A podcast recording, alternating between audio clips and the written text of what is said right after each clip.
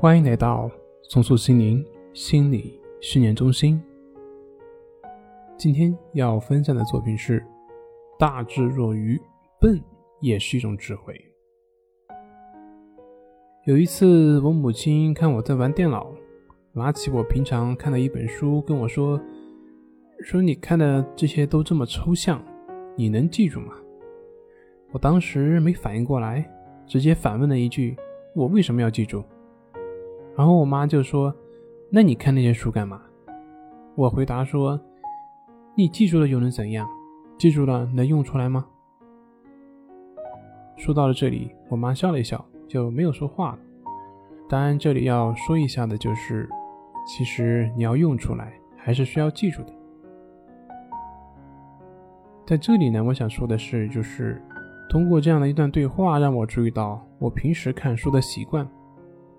那就是我从来不会去记忆一些内容。如果说我对一本书感兴趣，我就会去看；如果我很感兴趣，那我可能会一遍一遍的看。可能我的这种方法在很多人眼里是一个很笨的方法。在现行的教育制度体制下，一般都是鼓励学生去背，背得越快说明越聪明。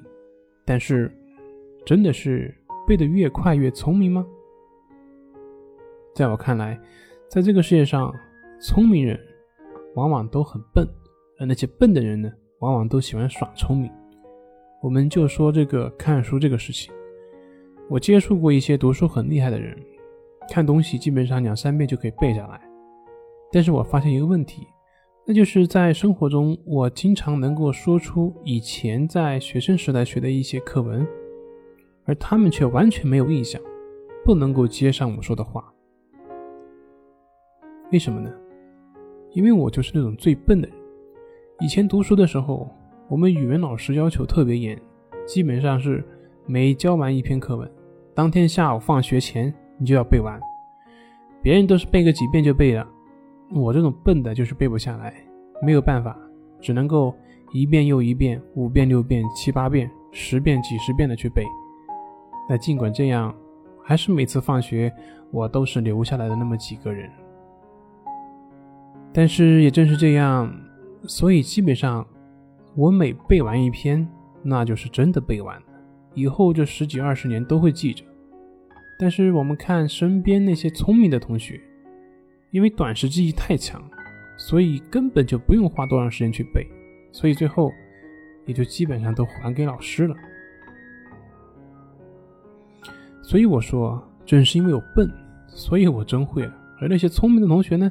正是因为聪明，所以全忘记了。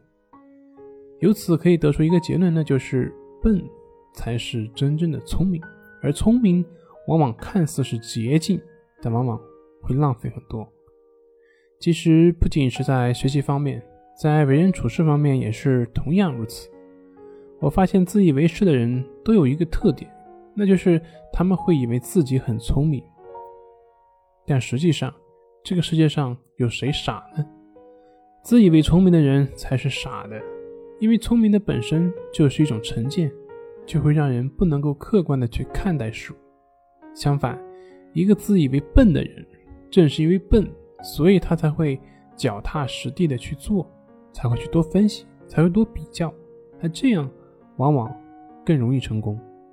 所以，到底是聪明好，还是笨点好呢？大智若愚才是。真功夫。好了，今天就分享到这里，咱们下回再见。